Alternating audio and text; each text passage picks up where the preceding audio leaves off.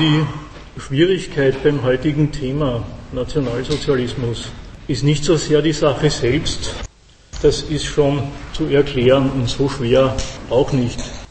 Die Schwierigkeit ist viel eher der Unsinn, der darüber seit 1945 ausgebreitet wurde. Und daher muss man wohl oder übel damit beginnen. Ein wesentlicher Strang dieses Unsinns, das ist eine sehr interessierte Fragestellung, mit der soll es losgehen, nämlich die Frage, wie war der Nationalsozialismus möglich? Und die Fragestellung, die ist gezinkt sozusagen oder die enthält eine verkehrte Unterstellung. Gemeint ist nämlich, wie war das Faschismus, der Nationalsozialismus möglich, obwohl er eigentlich unmöglich ist? Wie konnte er zustande kommen, obwohl er doch eigentlich gar nicht geht? Dieses Zitat aus der Bundeszentrale für politische Bildung, das listet Reihe von Einrichtungen und Phänomenen auf. Hochentwickelt, moderner Industriestaat, kulturelle Tradition, überwiegende Mehrheit mit einer erfreulich niedrigen Kriminalitätsrate, rechtsstaatliche Tradition, technisch-wissenschaftliche Leistungsfähigkeit und so weiter und so fort. Es wird also unterstellt, dass die Phänomene, die es ja auch in der Demokratie gibt, nicht nur im Faschismus, dass alle diese Einrichtungen im Grunde genommen antifaschistisch sein sollten. Und dann wird eben die Frage angebracht, wie war das nur möglich, dass der Faschismus trotzdem zustande gekommen ist oder triumphiert hat. Die Fragestellung ist also schon so gemeint, dass der Faschismus, der Nationalsozialismus die große Ausnahme von der Regel ist und deswegen gleich mit der Regel des Staatmachens im Grunde genommen nichts zu tun haben kann. Da ist der Freispruch in der Fragestellung durchaus schon angelegt in der Fragestellung, wie war das eigentlich Unmögliche möglich? Der Freispruch von Nation, Staat, Politik, alles das, was man kennt und schätzt, das hat mit dem Nationalsozialismus nichts zu tun. Zusammengefasst ist das in den bekannten Kürzeln, es soll ein Zivilisationsbruch gewesen sein oder ein Betriebsunfall der Geschichte, also lauter Phänomene jenseits all dessen, was man kennt und schätzt. Die Sorte Fragestellung, die etabliert eine ganz eigene Sorte wissenschaftlich antiaufklärerische Literatur. Das heute aktuelle Resultat ist als die sogenannte Aufarbeitung bekannt. Derzeit betrieben unter anderem von den Wiener Philharmonikern, von der Akademie der Wissenschaften, von den Bundesbahnen. Die Unis haben das in der Regel schon hinter sich, die Bundesforste auch der bundsozialistische Akademiker, etliche Industrieunternehmen. Die Liste erhebt keinen Anspruch auf Vollständigkeit.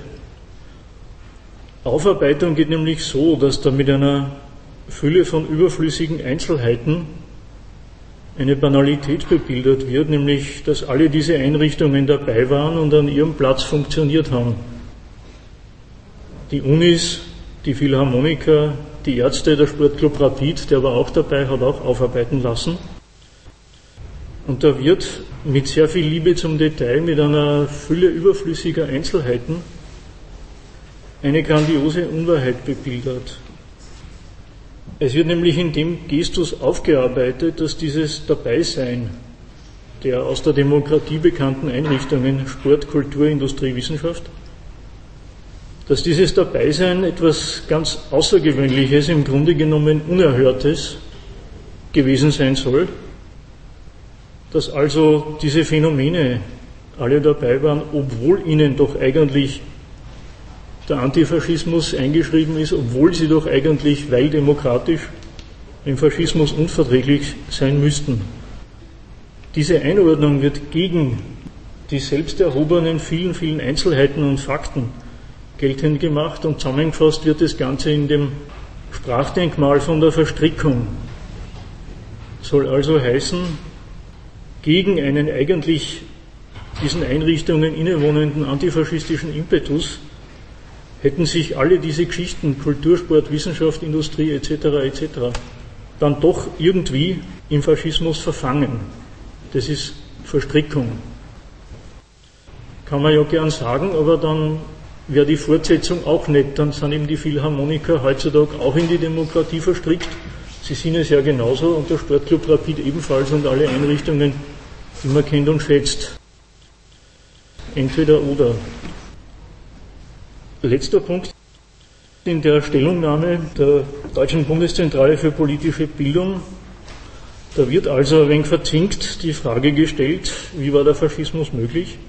Und dann warnt sich die Bundeszentrale vor einer Antwort bzw. vor einer möglichen Wirkung der Antwort, nämlich es wird schwer sein, das zu erklären, ohne es zu verharmlosen. Und das ist eine auf den ersten Blick seltsame bis sehr skurrile Anschauung. Die Erklärung von Leichenbergen, also die Beantwortung der Frage, warum die zustande gekommen sind, die ändert nichts an ihnen, die nimmt davon nichts weg. Das Phänomen bleibt nach der Erklärung, was es ist, und die Befürchtung ist von daher einigermaßen seltsam. Die Bedenken hat auch sonst generell niemand, nicht bei Gruppenvergewaltigungen oder bei, beim Schoolshooting, wo einer mit dem Schnellfeuergewehr die Schule betritt und ein Massaker anrichtet, niemand das Problem, dass durch eine Erklärung dieser Geschichten eine Verharmlosung eintreten könnte. Dazu vielleicht dann später noch einmal, es ist ja mit Verharmlosung das Ganze ein wenig ungeschickt ausgedrückt. Gemeint ist in etwa, durch die Erklärung des Nationalsozialismus besteht zumindest in den Augen dieser Position die Gefahr, dass man das Ganze einordnet, einordnet in Phänomene der Politik und der Geschichte, die man kennt und sie dadurch in die Nähe einer Rechtfertigung rückt. Und das darf nicht sein. Das ist gemeint und das ist mit Verharmlosung ein wenig ungeschickt ausgedrückt. An dieser verkehrten Fragestellung gibt es eine Kritik, die stammt von einem amerikanischen Politologen, Daniel Goldhagen. Der hat am Beispiel des deutschen Volkes, das ist das mit der niedrigen Kriminalitätsrate. Diese Fragestellung der speziell deutschen Faschismusforschung regelrecht zerschossen. Das hat ihm aber außer viel Polemik nicht viel eingebracht. Der weist die Frage zurück, wie war der Faschismus oder wie war das Mitmachen der Deutschen möglich, obwohl sie doch eigentlich nicht dafür waren. Oder in der Langfassung, das ist ein längeres Zitat aus einem Gegenstandpunktartikel aus dem Jahr 96, diese sogenannte Goldhagen-Kontroverse Mitte der 90er Jahre des vorigen Jahrhunderts. Goldhagen ist aufgefallen, dass die Erklärungen seiner Kollegen, die sich der Frage widmen, warum sich für das staatliche Judenvernichtungsprogramm allemal genügend Exekutoren in der deutschen Bevölkerung gefunden haben, auf einer Reihe zweifelhafter Annahmen beruhen. Er hat bemerkt, dass die angebotenen Deutungsmuster, die Täter seien gezwungen, von Strafe bedroht, von blindem Gehorsam beherrscht gewesen, sie wären unter dem Druck der Kameraden gestanden, hätten ihre Karriere im Auge gehabt, etc., etc., etc., dass diese Annahmen davon ausgehen, dass die Täter ihren Handlungen zumindest neutral, wenn nicht sogar ablehnend gegenüberstanden. Die Deutungen, diese in der Fragestellung enthaltenen Deutungen, laufen darauf hinaus, wie man Menschen dazu bringen kann, Taten zu begehen, denen sie innerlich nicht zustimmen, die sie nicht für notwendig oder gerecht halten. Dabei ignorieren, leugnen oder verkleinern diese Interpretationen die nationalsozialistische oder andere von den Tätern vertretene Ideologien, die Bedeutung ihrer moralischen Werte oder die Vorstellungen über die Opfer als Quelle für die Mordbereitschaft der Täter. Es wäre also, das nimmt er sich dann vor, oder es käme darauf an, die damals herrschende Moral zur Kenntnis zu nehmen, die damaligen Wertvorstellungen zu erklären oder zumindest einmal zur Kenntnis zu nehmen, statt der damaligen Generation von vornherein dieselben Überzeugungen zu unterstellen, die heute jedes Schulkind mitbringt und aufsagen kann. Goldhagen hält zumindest fest, dass die Täter die Vernichtungsaktionen eben für gerechtfertigt gehalten haben und nicht für ein Verbrechen. Sie glaubten gute Gründe zu haben, das Jüdische galt als schädlich und verderblich, wenn nicht als lebensbedrohend. Es war halt das damalige Böse. Und dieser Auffassung, hält er fest, waren nicht nur Hitler und einige vorbrechende antisemitische Polemiker, sondern so ähnlich dachte die gesamte deutsche Gesellschaft. Das war seinerzeit in den 90er Jahren tatsächlich ein kleiner Tabubruch, dieses Goldhagen-Buch, weil die Forschung bis dahin richtig gehendes Dogma etabliert hatte, dass die Deutschen eigentlich dagegen waren und trotzdem, beziehungsweise obwohl und dessen ungeachtet mitgemacht haben. Das Ganze ist, wenn man so will, eine geachtete Version der Auschwitz-Lüge. Die verbotene, die geächtete Fassung der Auschwitz-Lüge, die behauptet ja bekanntlich, die Judenvernichtung hätte nie stattgefunden und das deutsche Volk daher unbelastet. Die Variante geht ein bisschen anders. Ja, Auschwitz hat schon stattgefunden, aber das deutsche Volk war nicht so richtig dabei, zumindest nicht mit dem Herzen, zumindest nicht aus voller Überzeugung, sondern höchstens aus Opportunismus oder aus sonstigen niedrigen Beweggründen. Das banale Faktum, dass es eben damals andere Wertvorstellungen gab, andere Vorstellungen von Gut und Böse, die ist durch jahrzehntelange Forschung regelrecht in Vergessenheit geraten. Unmittelbar nach dem Krieg hatte damit zwar niemand ein Problem, aber nach einigen Jahrzehnten war die Forschung dann schon so weit, dass sie die im Grunde genommen banalen Feststellungen von Goldhagen, na, die waren schon dafür, dass sie das als Tabubruch aufgefasst und bekämpft haben. Der Artikel aus dem Jahr 96 ist ein ganz nettes Lehrstück darüber, wie akademische Gelehrte vorgehen, wenn sie einen Ansatz wirklich nicht leiden können, wenn sie sich nicht damit zufrieden geben, dass der im Pluralismus eh untergeht, sondern wenn Sie den Ansatz und wenn das nicht geht, dann die Person richtig gehend diffamieren wollen. Gut, also wie war der Nationalsozialismus möglich, beziehungsweise warum waren dann die bewegten Massen dafür? Das erklärt sich eben aus dem politischen Programm, das der Nationalsozialismus vorgelegt hat und aus nichts anderem. Das Ganze ist ein politisches Projekt, ein politisches Programm, eben eine Variante von Politik im Dienst der Nation. Kurz geboten in den Stichworten Deutschland wird Weltmacht sein oder gar nicht, Lebensraum im Osten, Gemeinnutz geht vor Eigennutz. Was heißt das? Die Weimarer Republik nach dem Ersten Weltkrieg, die war nach allen damaligen und heutigen Kriterien ein ziemliches Desaster. Die deutsche Macht war reduziert, ihre ökonomische Basis als Folge der Niederlage. Es gab Gebietsverluste, die afrikanischen Kolonien waren weg, Elsass-Lothringen. Es wurden von den Siegermächten Reparationen verlangt, also der pure Abfluss von Reichtum. Es gab Einschränkungen in Sachen Aufrüstung. Die Reichswehr war auf 100.000 Mann und ein paar zerquetschte beschränkt kommt in den 20er Jahren dazu die ökonomische Krise. Ein beträchtlicher Teil des Volkes ist überflüssig.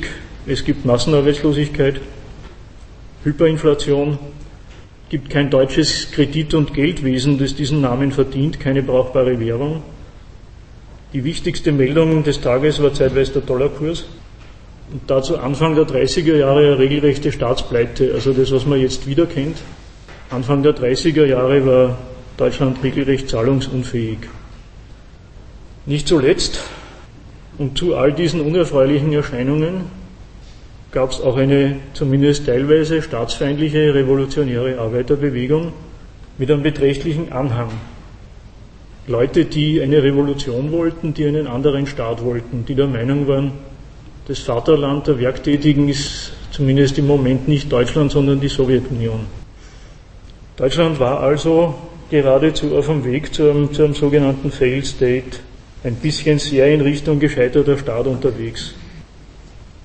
Dementsprechend beschäftigt sie die politische Debatte in der Weimarer Republik mit der einen entscheidenden Frage, nämlich wie geht es weiter mit Deutschland, wie wird wieder was aus Deutschland?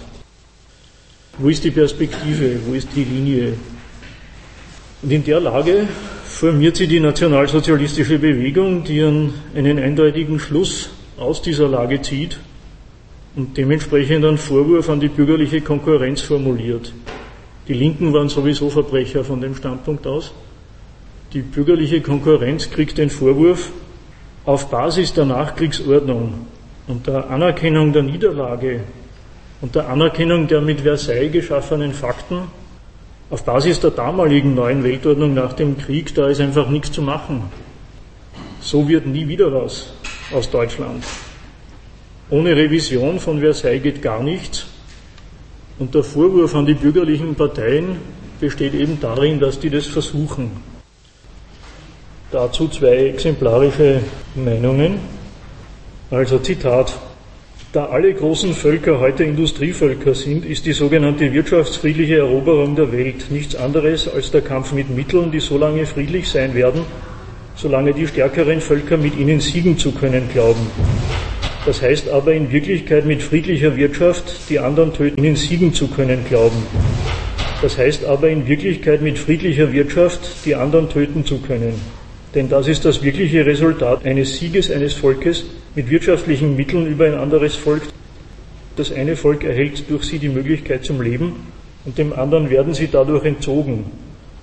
Das ist eine Stellungnahme zum Thema Exportnation. Ist es möglich, auf dem Weg der sogenannten wirtschaftsfriedlichen Eroberung aus Deutschland wieder was zu machen? Und da ist der spätere Führer der Meinung, das haut nicht hin, weil das müssen sich die anderen Völker schon gefallen lassen. Und das werden sie nicht, wenn sie sich militärisch wehren können. Und in der damaligen Lage ist Deutschland nicht in der Lage, das wirtschaftsfriedliche Eroberungsprogramm militärisch abzusichern. Interessanter Satz, nicht, dass man mit wirtschaftsfriedlicher Eroberung Völker töten kann. Hitler wäre vermutlich ein Globalisierungskritiker oder Globalisierungsskeptiker vom deutschnationalen Standpunkt aus. Ein anderer Anlauf bringt es auch nicht. Zitat. Der Versuch aber, durch einen rein formalen Zusammenschluss europäischer Völker den paneuropäischen Gedanken zu verwirklichen, ohne in jahrhundertelangen Kämpfen von einer europäischen Vormacht erzwungen zu werden, würde zu einem Gebilde führen, dessen gesamte Kraft und Energie genauso durch die inneren Rivalitäten und Streitigkeiten absorbiert würde, wie einst die Kraft der deutschen Stämme im Deutschen Bund. Also auch den Europagedanken, den es damals auch schon gab, verwirft er, weil die europäische Einigung die verschleißt sozusagen die europäischen Mächte in, in der Konkurrenz gegeneinander und darum wird aus dem Projekt nichts werden. Die Alternativpositionen, diese anderen Vorstellungen, wie es mit Deutschland weitergeht, vereintes Europa, Exportnation, wirtschaftsfriedliche Eroberung, die gehen also alle nicht. Daher muss es anders gehen, sagt der Nationalsozialismus. Es geht darum, die Einschränkungen der deutschen Macht loszuwerden, die deutsche Wirtschaft wieder aufzustellen, die Rüstungseinschränkungen nicht hinzunehmen, den Verlust des Territoriums auszugleichen, Anschluss Österreichs, Anschluss des Sudetenlandes. Das alles entweder mit Zustimmung der Siegermächte oder mit dem nächsten Krieg eben. Dann muss der nächste Krieg das leisten, was der vorherige vergeigt hat. Und wenn das geleistet wäre, wenn Deutschland also die Einschränkungen durch die Weltordnung der Sieger losgeworden wäre, die Reparationen, Einschränkungen beim Militär, Territorium arrondiert. Wenn das gelungen wäre, dann wäre Deutschland ungefähr wieder dort, wo man 1914 eh schon war. Und das hat bekanntlich nicht gereicht. Schließlich hat man ja den Krieg verloren. Was es unbedingt braucht, ist also eine brachiale Vergrößerung der Grundlagen deutscher Macht. Die ist bekannt unter dem Stichwort Lebensraum im Osten.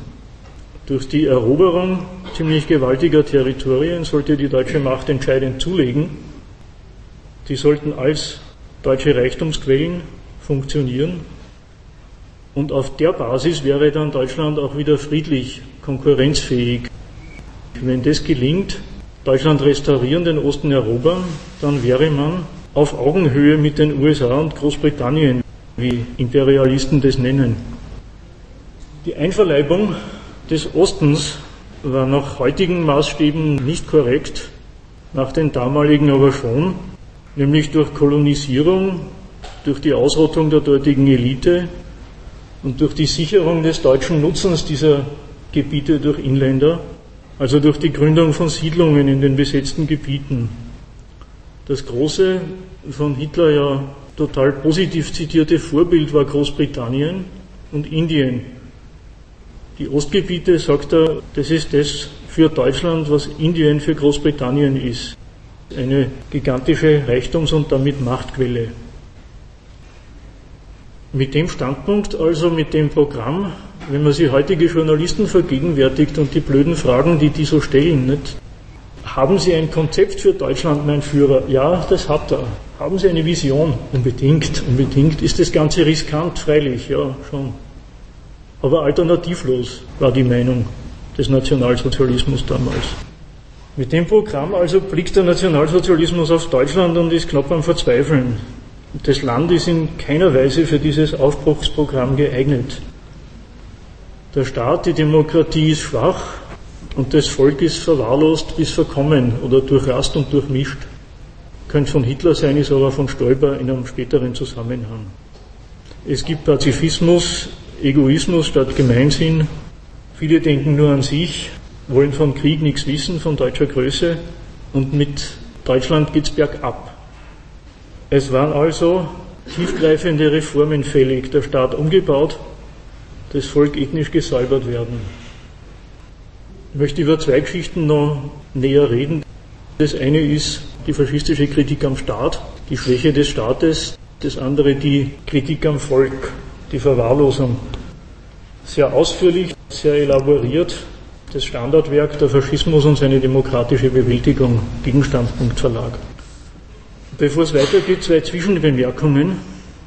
Erste Zwischenbemerkung, der Faschismus, das ist eine Staatsform, und zwar eine Kritik an der Demokratie. Insofern ist der Faschismus in der Tat undemokratisch.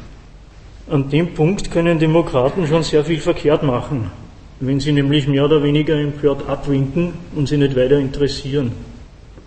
Nach demokratisch maßgeblicher Meinung oder nach weit verbreiteter Meinung gibt es ja ohnehin keine Kritik an der Demokratie oder ist eine Kritik an der Demokratie weder intellektuell und moralisch irgendwie vertretbar, weil die doch das einzig Wahre ist beim Staat machen.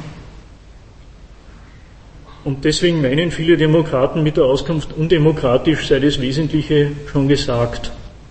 Und man braucht sich für nichts mehr interessieren, weil undemokratisch heißt halt, das gehört sich nicht aus, Punkt fertig.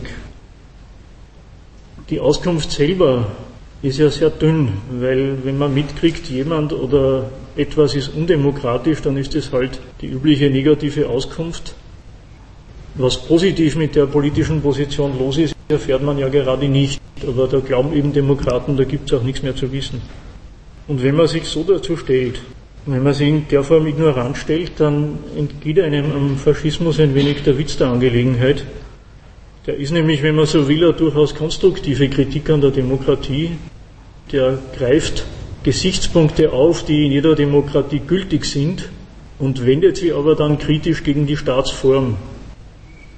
Wird noch erläutert. Zweite Vorbemerkung. Mein Kampf ist beim Studium des Nationalsozialismus, wenn man darüber was rauskriegen will, eine sehr wertvolle Quelle, fast unverzichtbar. Aber auch nur dann, wenn man das Zeug ernst nimmt und vernünftig analysiert, zur Kenntnis nimmt, was da an politischen Positionen geboten ist. Wenn man der Meinung ist, dass das ohnehin nur eine Ansammlung von Wahnsinnigkeiten sind. Ja, vielleicht ist es ja auch so, weiß man nicht. Aber wenn man von vornherein mit der schlechten Meinung auf das Buch losgeht, dann wird man auch nichts lernen können über den Faschismus. Vor allem künstlerische Bearbeitungen und Verfremdungen, Dichterlesungen und so, die sind in der Hinsicht richtig gehend antiaufklärerisch. Da wird halt das, was man vorher ohnehin schon zu wissen glaubt, dass das alles verrückt ist, das bestätigt man sich dann in einer sehr launigen Lesung, aber rauskriegen wird man dadurch nichts. Auch diesbezüglich nochmal ein Hinweis, das Copyright, das Urheberrecht für meinen Kampf liegt ja beim Freistaat Bayern. Das läuft in nächster Zeit aus, ich glaube in ein oder zwei Jahren. Und dann kann jeder meinen Kampf nachdrucken. Besorgte Bürger und Bedenkenträger, die wälzen schon die Befürchtung, dann wird es nachgedruckt. dann schleicht sich dieses Gift, ohne dass man es weiß und will, irgendwie ins Hirn. Dem ist nicht so, die Gefahr besteht nicht. Und diese Bedenkenträger wollen dem unter anderem damit begegnen, dass sie ihre kommentierte Mein Kampf-Ausgabe herausbringen, wo man also nicht nur diese gefährlichen Gedanken liest, sondern auch gleich das richtige Verständnis mitkriegt. Es ist insofern eine überflüssige Übung, als es den Mein Kampf-Kommentar schon gibt. Das ist ein Teil dieses Buches heißt Hitler ein deutscher Politiker und arbeitet die wesentlichen Stichworte ab, von Arbeit bis Weltanschauung und weiter. Hitler ein deutscher Politiker, das ist auch als Konter gemeint gegen alle Vorstellungen, der Hitler hätte weder mit Deutschland noch mit Politik etwas zu tun gehabt. Nein, ein deutscher Politiker. Da ist also Identität und Differenz mit deutscher Politik vorher und nachher zu studieren, anhand der einzelnen Stichworte. Die Kritik Hitlers am Parlamentarismus also, die ist, um das vorwegzunehmen, in der Demokratie wohl bekannt. Das ist quasi demokratisches Allgemeinwissen. Ich lese trotzdem vor. Während er selber nicht mehr daran denkt, für seine politischen Offenbarungen ernstlich einzutreten, man stirbt nicht für etwas, an das man selber nicht glaubt. Gut, das ist zeitgebunden. Nicht? Dass es unter Umständen ums Sterben geht, das ist einige Jahrzehnte lang nicht so sehr im Vordergrund gestanden, zumindest nicht in Europa.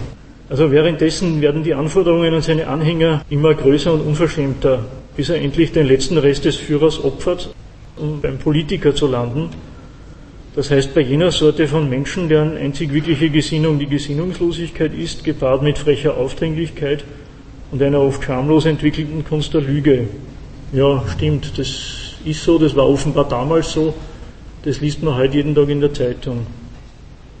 Kommt so ein Bursche dann zum Unglück der anständigen Menschen auch noch in ein Parlament, so soll man schon von Anfang an wissen, dass das Wesen der Politik für ihn nur noch im heroischen Kampf um den dauernden Besitz dieser Milchflasche seines Lebens und seiner Familie besteht. Jeden Morgen begibt sich der Herr Volksvertreter in das Hohe Haus und wenn schon nicht ganz hinein, dann in den Vorraum, trägt er sich in die Anwesenheitsliste ein und nimmt dann die Entschädigung in Empfang. Die Sorte schlechte Meinung über Politiker, das ist in der Demokratie ständig präsent. Das ist insofern politischer Alltag, als sich die Parteien selber das jeden Tag wechselseitig vorwerfen und die Medien das dann breit treten. Auch, dass die Selektionsmechanismen in der heutigen Demokratie nur eine negative Auslese an die Macht lassen. Wer tut sich denn das heute an, Politiker zu werden? Diese Geschichten, die kennt man alle. Dass es ihnen nur ums Einkommen geht, statt darum, die Nation aus dem Niedergang zu führen, statt der Nationen Platz an der Sonne zu erkämpfen, das ist der damalige Vorwurf. Heute heißt es, es geht ihnen nur um Politikerprivilegien dass sie in demagogischer, in populistischer Weise dem blöden Wähler alles versprechen, was der hören will und was sich der Staat nicht leisten kann. Auch das ein beliebter Vorwurf. Aus der Sicht des faschistischen Politikers, der den Staat retten will, wird dadurch auch noch die natürliche Opferbereitschaft im Volk untergraben, wenn ihm welche weismachen, es ging auch anders, es ging auch ohne Opfer. Der damalige Faschist gibt in seiner Agitation also einfach allen Parteien recht, wenn die sich wechselseitig mit Dreck bewerfen und zieht daraus dann doch eine andere, eine radikalere Konsequenz. Dass die verkommenen Typen an die Macht kommen, das liegt am parlamentarischen System. Dieses und die Parteien selber gehören daher weg. Parteien, die immer nur an sich denken, die immer nur Parteistandpunkte vertreten, die dadurch verhindern, dass die nationale Einheit zustande kommt und entschlossen geführt wird.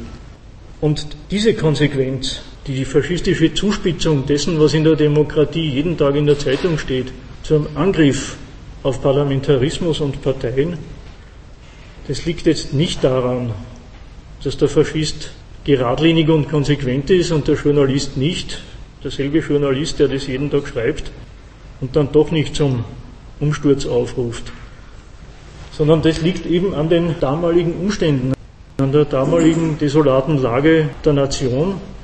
Ausgangspunkt der ganzen Lagebeurteilung ist, dass im politischen System was nicht stimmen kann, wenn der Niedergang der Nation fortschreitet und die Politik unternimmt nichts dagegen oder beteiligt sich sogar daran. Der Fisch beginnt am Kopf zu stinken, sagt der Faschist, aber er nimmt das demokratische Biotop, das die Versager und Verbrecher hochkommen lässt, nicht aus, sondern das gehört ebenfalls beseitigt. Ich möchte mich vom damaligen Material ein bisschen lösen, um nochmal den Standpunkt zu verdeutlichen. Der Vorwurf, dass in Österreich zum Beispiel die Parteien immer nur an parteitaktische und parteipolitische Vorteile denken, sich daher wechselseitig blockieren und dadurch wichtige Reformen unterbleiben. Das steht in jeder Zeitung. Und die gleichen Zeitungen wundern sich dann, warum, das fragen die regelmäßig ab, warum dann ein beträchtlicher Prozentsatz der Leute einem starken Mann etwas abgewinnen könnte. Dabei ist der starke Mann doch nur, nur die Sehnsucht nach der Überwindung dieser Blockade. Und man muss kein besonders heller Kopf sein, um auf die Idee zu kommen, ja im System der Parteienkonkurrenz hat es ja durchaus was für sich. Immerhin kandidieren die Parteien ja immer noch gegeneinander und von daher macht es vom Parteistandpunkt aus durchaus Sinn, wenn man mal was blockiert, um der anderen Partei einen Erfolg zu verweigern. Anderes Beispiel. In den USA sind die tragenden politischen Kräfte dermaßen zerstritten, dass kein ordnungsgemäßes Budget zustande gekommen ist, kein Staatshaushalt. Da gibt es jetzt ein Notprogramm. Desgleichen hat man schon vorher zum Beispiel bei der Gesundheitsreform von Obama mitgekriegt, dass das fast schon eine offene Frage ist. Wer regiert denn eigentlich in den USA? Ist es der Präsident? Ist es der Kongress? Dann gibt es auch noch das Verfassungsgericht und das Ganze multipliziert sich noch mit den Einzelstaaten. Auf politologisch ausgedrückt könnte man die Frage aufwerfen, sind diese Checks and Balances, also das Gleichgewicht der politischen Institutionen, die sich irgendwie einigen müssen. Ist es jetzt noch konstruktiv oder fördert es nicht die Blockade?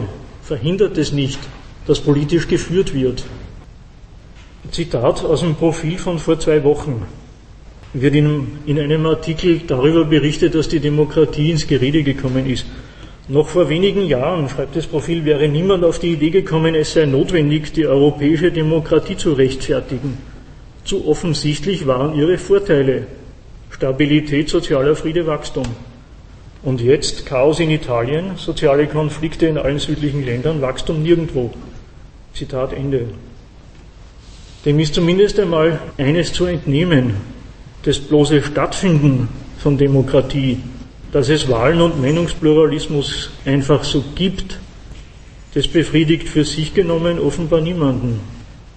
Das ist nicht das letzte Kriterium und das Stattfinden davon ist kein Selbstzweck. Die Demokratie muss sich schon messen lassen am Erfolg der Nation, charakterisiert durch diese drei Kürzel Stabilität, sozialer Friede, Wachstum. Wenn der Erfolg ausbleibt, dann entwickelt sich vielleicht einmal der Demokrat zum Faschisten weiter. Der glaubt an, die Demokratie ist eine Schönwetterstaatsform. Ja, solange Stabilität, sozialer Friede, Wachstum, solange das wie ein Selbstläufer aussieht, Kaum gibt es Demokratie, ist damit schon alles garantiert und gesichert. So lang zweifelt niemand oder nur sehr verhalten. Wenn das Ganze ausbleibt, dann ist das Profil der Meinung, muss sich die Demokratie schon wieder einmal rechtfertigen. Die Kriterien, die da erwähnt sind, Stabilität, sozialer Friede, Wachstum, ist übrigens dasselbe, was die nationalsozialistische Bewegung von der Weimarer Demokratie verlangt hat, aber nicht bekommen hat. Beispiel Italien, wenn es schon erwähnt ist, da ist die politische Elite zerstritten. Der bisherige italienische Weg, der geht nicht mehr. Die Vorstellung war, durch die Teilnahme am Euro hat endlich auch Italien eine harte Währung und das ist der Hebel, an dem sich der ganze Wirtschaftsstandort hochziehen kann. Das ist die entscheidende Voraussetzung, damit Italien wieder prosperiert.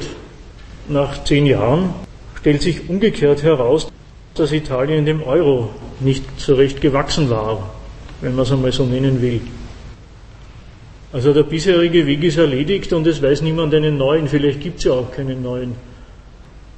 Zumindest negativ gibt es Stellungnahmen. Die Berlusconi-Abteilung sagt, vielleicht muss man den Euro wieder loswerden, damit aus Italien was wird. Diese Grillo-Abteilung sagt unter anderem, an eine Rückzahlung der Schulden ist sowieso nicht zu denken. Und die bisherigen konstruktiven Kräfte aus gesamteuropäischer und deutscher Sicht, die möchten so weitermachen wie bisher, kriegen aber dafür keine Mehrheit. Die anderen sagen, das ist eine Abwärtsspirale, das ist Kaputtsparen, das ist nicht nur der soziale Abstieg, der ließe sich ja noch verkraften, das ist vor allem der nationale Abstieg, wenn man weiter Krisenbewältigung durch Sparprogramm macht. Das Verarmen der Leute, das würden die schon in Kauf nehmen und auch hinkriegen. Das Problem ist, dass die Verarmung der Nation nichts bringt. Es ist nicht ersichtlich, wie wenigstens aus Italien was wird durch das so und so vielte Sparprogramm der letzten Jahre. Also auch die Sicherheit, quasi der Automatismus im Wahlkampf wird gestritten. Da befetzen sich die Parteien aufs Schärfste. Aber nach der Wahl stellt sich doch zwangsläufig sowas wie ein Konsens ein. Und es gibt eine Regierung, die hat eine Mehrheit und die regiert dann durch. Ist offenbar nicht mehr der Fall, wenn die Staatsräson selber umstritten ist, wenn es keinen vorgezeichneten Weg gibt, den es bloß gilt weiterzumachen. Noch ein aktueller Hinweis. Im Moment gibt es teilweise, äh, naja, richtig gehend distanziert seriöse Berichterstattung über China, die das alte Feindbild, Tibet und so, Unterdrückung kennt man, die das Feindbild zwar nicht außer Kraft setzt, die aber erstaunliche Töne anschlagen, zumindest verglichen mit früher. Ja, in China gibt es das alles. Da gibt es zumindest Stabilität und Wachstum und die sozialen Probleme haben die auch im Griff. Ein Einparteiensystem scheint doch erstens einen gesellschaftlichen Wandel hinzukriegen, so sagt der Soziologe, wenn er über die Einführung der Marktwirtschaft dort redet. Es gibt auch trotz Einparteiensystem durchaus ein Problembewusstsein. Es gibt Massenmedien, die berichten über Korruption, über soziale Probleme, über ökologische Probleme. Das alles wird nicht zum Material in einem Parteienstreit, sondern die Partei behauptet, sie nimmt es zur Kenntnis und sie wird es schon lösen. Und da sagt der hiesige Sachverstand, am Anfang erstaunt, aber offenbar geht es dann so auch. Also wenn der Erfolg hier ausbleibt und woanders zu Hause ist, dann gibt es auch ein bisschen neue Töne. Und zumindest in der Abteilung Berichterstattung sind die Demokraten nicht so auf Demokratie fixiert. Das sind sie immer dann, wenn es darum geht, das Feindbild zu bebildern. Das wird schon noch kommen. Aber wenn einmal der Erfolg ausbleibt oder in Frage steht, wie gesagt, die drei Kürzeln, Stabilität, sozialer Friede, Wachstum, dann muss ich auch hier die Demokratie rechtfertigen. Ist die Demokratie eine Scheinwetterstaatsform? Äh, kleine Nebenbemerkung in Klammer, dass die Demokratie womöglich eine Schönwetterstaatsform ist, solange der nationale Erfolg sich wie von selber einstellt. Die Befürchtung hat jede Demokratie ohnehin schon längst. Es gibt in jeder anständigen Demokratie Notstandsgesetze, die für den Fall entworfen und vorgesehen sind, wenn in der Demokratie selber die zuständigen Staatsorgane mal auf die Idee kommen, sie müssen demokratische Rechte sistieren, weil sich das mit der Stabilität nicht mehr so recht verträgt. Klammer zu, Notstandsgesetze. Zurück zur Weimarer Republik. Der damalige Faschist, der begutachtet das natürlich nicht so, wie ich es jetzt ein bisschen gemacht habe, fast abgehoben geradezu politologisch, journalistisch, Vergleich der politischen Systeme, welches leistet was, sondern der damalige Faschist, der ist mittendrin im Kampf gegen seine Konkurrenten, erstens die politischen Verbrecher auf der linken Seite, gegen die Versager der bürgerlichen Parteien und gegen die Demokratie als die Staatsform der Schwäche, der schwache Staat. Immerhin gab es eben damals noch die revolutionäre Arbeiterbewegung und sogar die durfte sich in der damaligen Demokratie organisieren. Das ist also der Vorwurf, die Demokratie ist der schwache Staat, sie wird mit ihren Feinden im Innern nicht fertig und ist daher auch nicht in der Lage, den Lebenskampf nach außen zu führen. Und wenn es dem Faschisten gelingt, dann schafft er halt die speziell demokratischen Momente, die Parteienkonkurrenz, den Medienpluralismus, die Gewaltentrennung ab als lauter Hindernisse für ordentliches, zweckmäßiges Führen. Beim Meinungspluralismus als die Sphäre, wo sich der Setzen des Gedanken gut breit machen kann. Einmal bis hierher. Das wäre also die faschistische Kritik an der Demokratie, die Konsequenzen, die die nationalsozialistische Bewegung aus der damaligen Lage der Nation gezogen hat. Gibt es dazu Einwände, Fragen, Bemerkungen, Gegenreden? Na gut, also die Kritik am Volk, die ethnische Säuberung, Auschwitz oder der Krieg des Deutschen gegen das jüdische Volk. Der Nationalsozialismus hat auf seine Weise auch die Frage gestellt, Wie ist es nur möglich? Also das ist jetzt meine Formulierung für den Standpunkt. Wie ist es nur möglich, dass angesichts dieser miserablen Lage der Nation, angesichts der glasklaren Konsequenzen, die daraus folgen, eben der deutsche Freiheitskampf gegen Versailles und weiter um die Weltmacht, wie ist es angesichts dessen, dass doch jeder anständige Deutsche die Welt genauso sehen müsste wie der Nationalsozialismus und an den deutschen Zuständen genauso leiden müsste wie ist es da nur möglich, dass der Nationalsozialismus eine traurige Minderheitenposition ist, zumindest am Anfang? Und wenn man so fragt, wie ist es nur möglich, dass im deutschen Volk das einzig wahre, das naheliegende, das einzig senkrechte politische Bewusstsein nicht vorhanden ist? Wenn man mal so fragt, ist die Antwort ja schon halb gegeben. Es liegt eben daran, dass das Deutschtum, das bedingungslos Deutsche fühlen, denken und streben, dass das ziemlich beschädigt war. Die Selbstverständlichkeit, dass der gute Deutsche die Umgebung konsequent durch die nationale Brille betrachtet, auf deutsche Rechte und deutsche Interessen fixiert ist und dafür einstehen muss, dass er also der geborene Nationalsozialist ist in der Sichtweise, die war nicht gegeben. Es gab Desinteresse, Defetismus, Pazifismus, es gab Sozialismus und Kommunismus Lauter Geschichten, die eigentlich unmöglich sein sollten, zumindest in Deutschland. Ja, das Deutschtum war, war die Schlussfolgerung, selber schon beschädigt. Oder im Originalton. Und damit ergibt sich die Tatsache, dass zwischen uns eine nicht-deutsche fremde Rasse lebt, nicht gewillt und auch nicht imstande, ihre Rasseneigenarten zu opfern, ihr eigenes Fühlen, Denken und Streben zu verleugnen und die dennoch politisch alle Rechte besitzt wie wir selber. Der entscheidende Schritt zum Völkermord besteht in der Identifizierung der damaligen Juden in Deutschland als Angehörige eines Volkes. Das soll heißen, da sind also nicht einfach Individuen unterwegs, die selber oder deren Vorfahren auch so einen komischen Monotheismus gepflegt haben, egal jetzt nach welchen Kriterien die Nazis das einsortiert haben. Auf jeden Fall sind Juden nicht einfach Individuen, sondern es sind Teile eines Volkskörpers, Teile eines Volkstums, des Judentums eben. Was heißt es nun, wenn Juden ein Volk sind und nicht einfach Leute, die irgendwie rummachen in Deutschland, wie alle anderen auch? Das Volk ist ja beim Völkermord bekanntlich immer auf beiden Seiten unterwegs. Weil ein wahnsinniger, perverser Führer und ein paar kriminelle Spießgesellen, die kriegen das ja nicht hin. Was ist ein Volk? Die sachliche Antwort ist sehr schlicht die Ansammlung von Bürgern, die ein Staat als die Seinen beansprucht. Das Volk ist, das ist eine Paraphrase aus einem Gegenstandpunktartikel, eine furchtbare Abstraktion. Das Volk ist, folgt man der praktisch verbindlichen Gesetzeslage, nichts weiter als die Gesamtheit der Bewohner eines Landes, die eine zuständige Staatsmacht zu ihren Angehörigen erklärt. Also da sind die Ausländer schon mal abgezogen, die es ja auch gibt. Diese bilden, ungeachtet ihrer natürlichen wie gesellschaftlichen Unterschiede und Gegensätze, ein politisches Kollektiv, in dem sie ein und derselben Staatsgewalt untergeordnet sind. Ihre Verpflichtung auf dieselbe Herrschaft und deren Programm ist die gemeinsame Sache, für die sie als Volk einstehen. Das Volk ist Resultat und Basis von Herrschaft, von politischer Macht. Was ein Volk zusammenschweißt und zusammenhält, das ist die Macht die über ihm steht, und sie ist die Gemeinsamkeit, die aus einer bloßen Menschenansammlung ein Volk macht. Die nationale Einheit, die Einheit des Volkes, die kommt von oben oder gar nicht.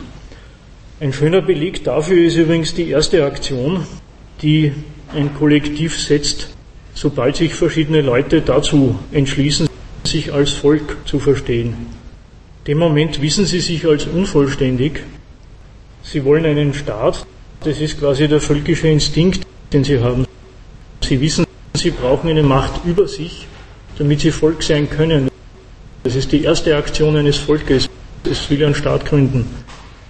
Ob in Slowenien, Kroatien oder in Katalonien oder in Schottland. Und wenn das Volk politisch gebildet und gut agitiert wird und sich die Lage der Nation zu eigen macht, selber alles vom nationalen Standpunkt aus betrachtet, dann kann es schon sein, dass es oberflächlich so aussieht, dass der Staat bloß das ausführende Organ des Volkswillens ist. Zumindest aber beruft sich dann der Staat zu Recht auf seine Basis. Er regiert eben im Namen des Volkes. Die Behauptung, das Volk ist eine Veranstaltung von oben, ist eine ziemliche Minderheitenposition.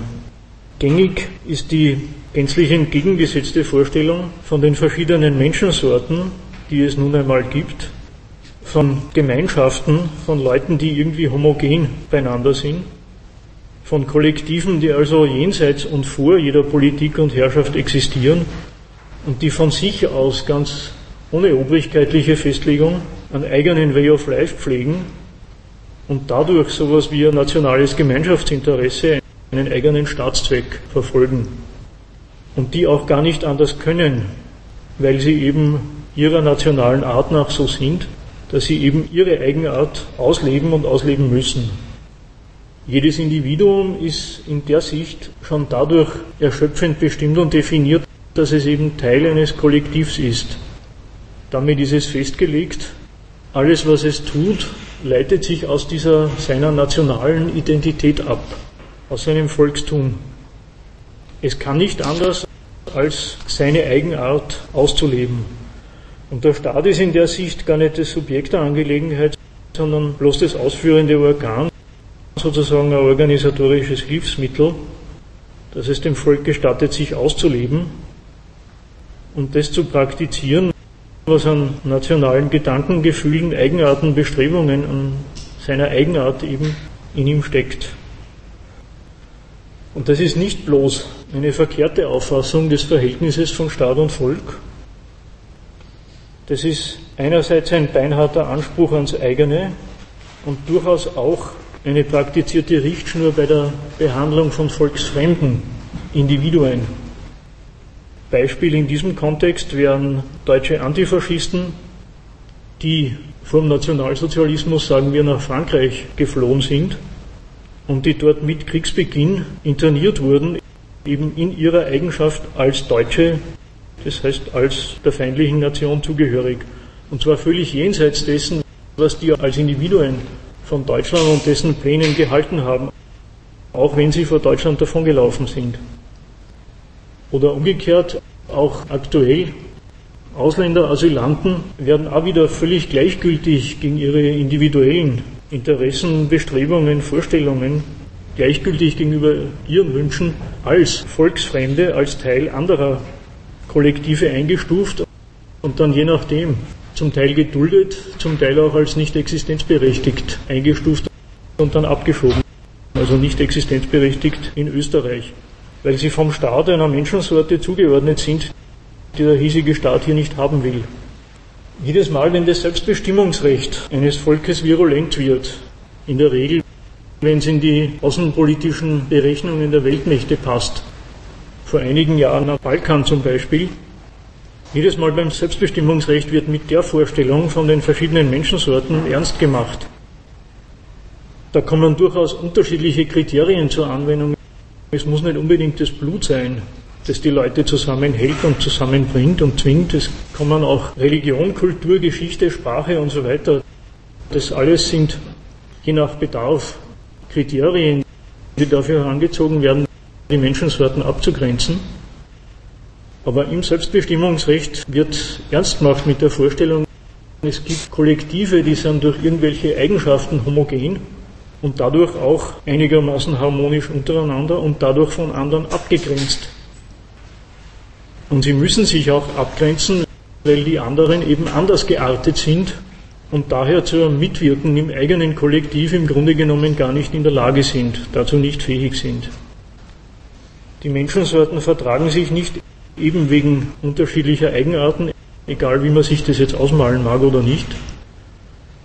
Sie stehen polemisch gegeneinander, sie sind ein Problem im Frieden oder wenn die Nation in Schwierigkeiten ist, und um ihren Weg kämpfen muss, dann sind sie vielleicht auch gleich schädlich bis feindlich. Nach dieser sehr elementaren Vorstellung, was Völker sind und wie sie zustande kommen und was ein Volk ausmacht, nach diesen Vorstellungen also waren in den 20er, 30er Jahren in Deutschland zwei Völker unterwegs.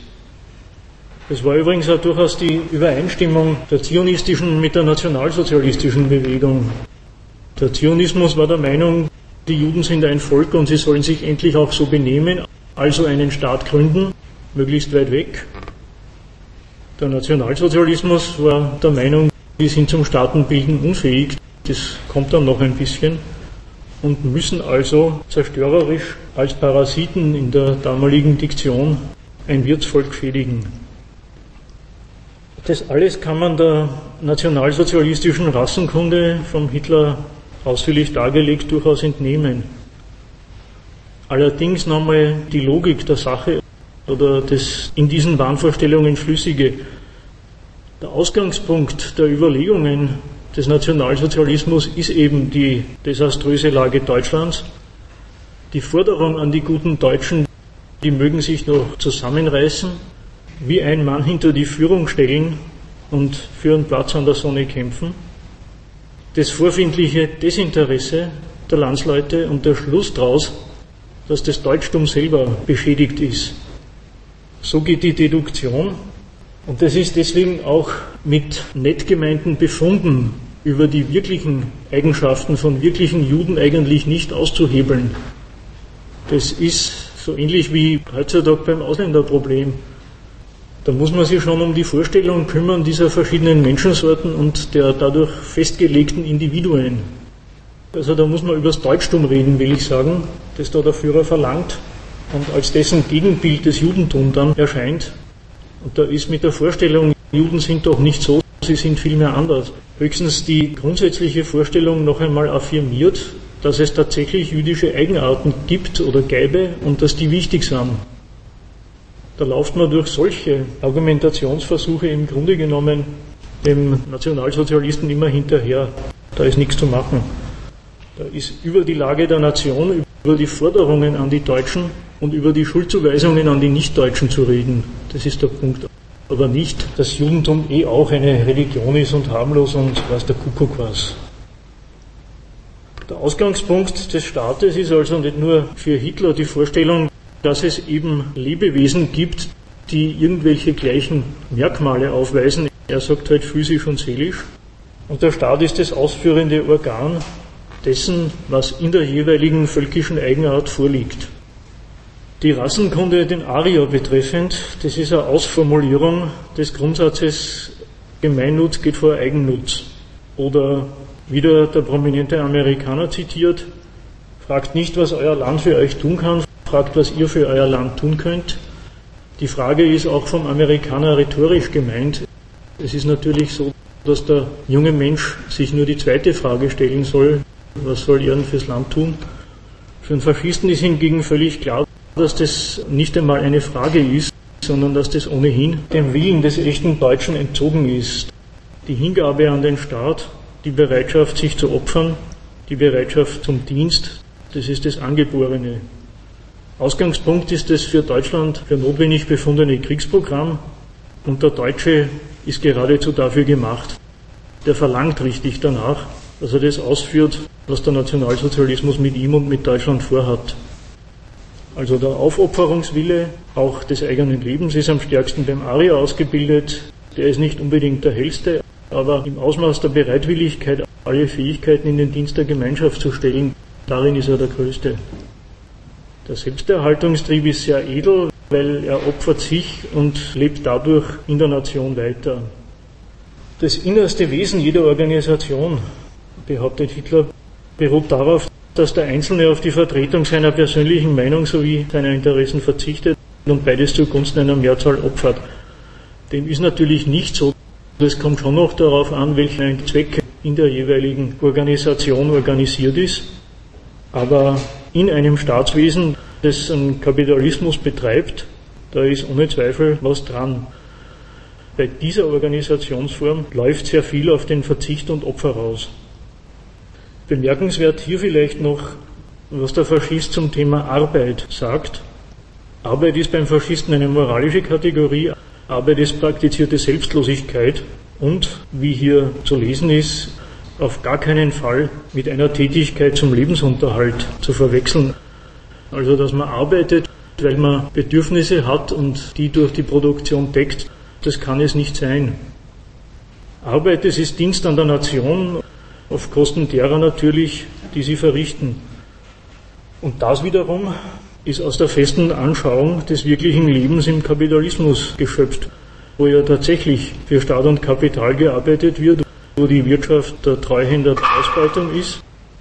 Auch Faschisten kriegen auf ihre Art schon mit, dass im Kapitalismus die Arbeiter nicht die Nutznießer ihrer Anstrengungen sind, ihrer Tätigkeit. Sie finden das halt gut, weil der Staat davon lebt. Aber wieder, angesichts dessen, dass im Aria der Aufopferungswille, der Wille zum selbstlosen Dienst an der Nation fertig vorliegt, angeboren, stellt sich eben wieder die Frage, wie ist es nur möglich, dass Deutschland dermaßen desolat beieinander ist. Es liegt dann am Gegenteil des Arias, am Juden, dem fehlt nämlich das alles, was den Aria auszeichnet, die Bereitschaft zur Aufopferung, der richtige Begriff der Arbeit. Staatenbildung setzt Idealismus und Opferbereitschaft voraus und die ist nicht da.